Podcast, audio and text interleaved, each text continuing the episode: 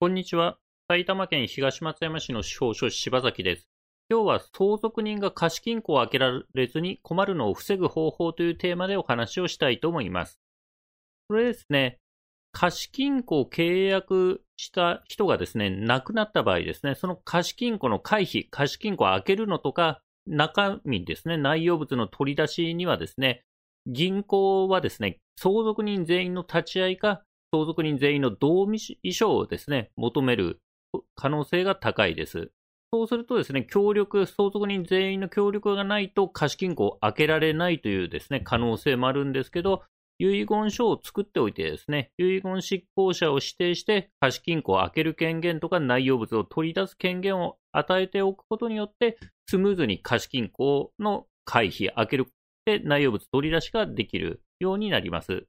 で、あとは遺言書作った時に注意事項としてはですね、貸金庫に遺言書をしまってしまうと取り出せなくなる可能性があるので注意しましょう。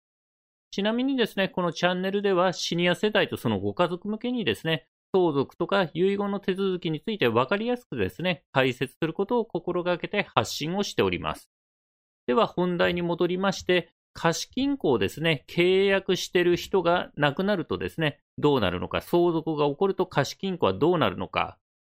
で、貸金庫をですね、開けるのとか、貸金庫の中身の取り出しにはですね、相続人の全員の立ち会いとかですね、その相続人全員の同意を求められるケースが多いかと思います。で、そうすると相続人全員の協力がないとですね、貸金庫が開けられない可能性があると。まあ、開けられないとですね、どういう財産があるのか分かんなかったりして困る可能性があります。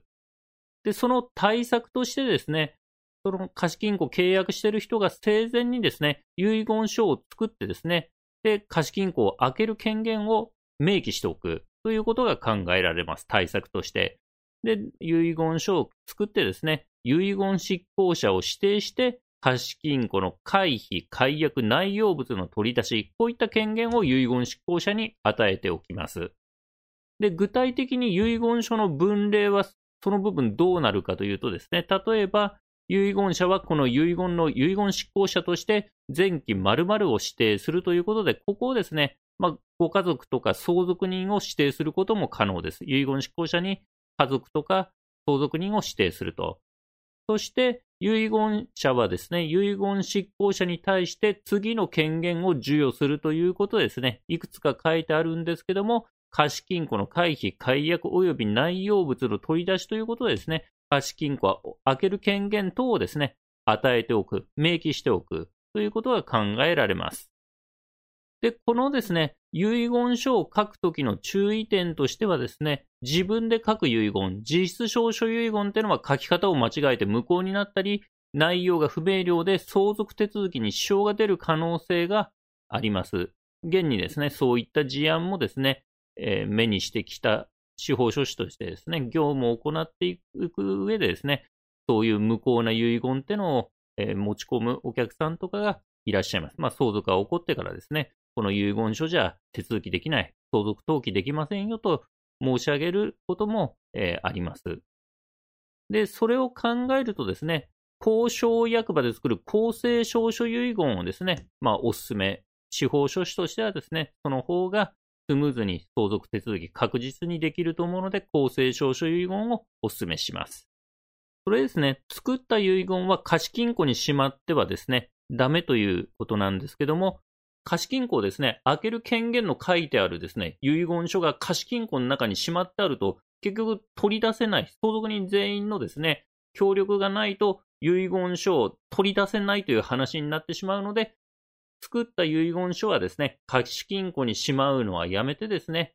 まあ、ご自宅とか、あとは将来相続人になる人にですね、渡しておいた方がスムーズな手続きが可能になるかと思います。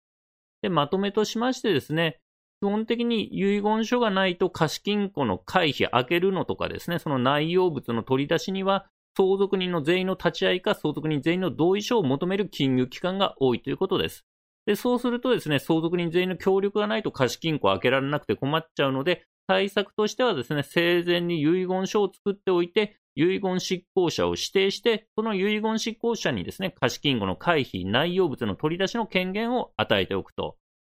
で、注意事項としては、その作った遺言は貸金庫にしまってはいけないということですね。貸金庫以外のとこで保管するようにしましょう。それではですね、今回は貸金庫の相続手続きの注意事項について説明してきました。司法書柴崎事務所ではですね、不動産の相続手続き、預貯金の相続手続き、遺言書作成支援などのご依頼を受けたまっております。初回面談相談は無料ですので、必要に応じてお電話またはホームページからご予約ください。ホームページのリンクはですね、概要欄に貼っております。埼玉県東松山市の司法書柴崎でした。ご視聴ありがとうございました。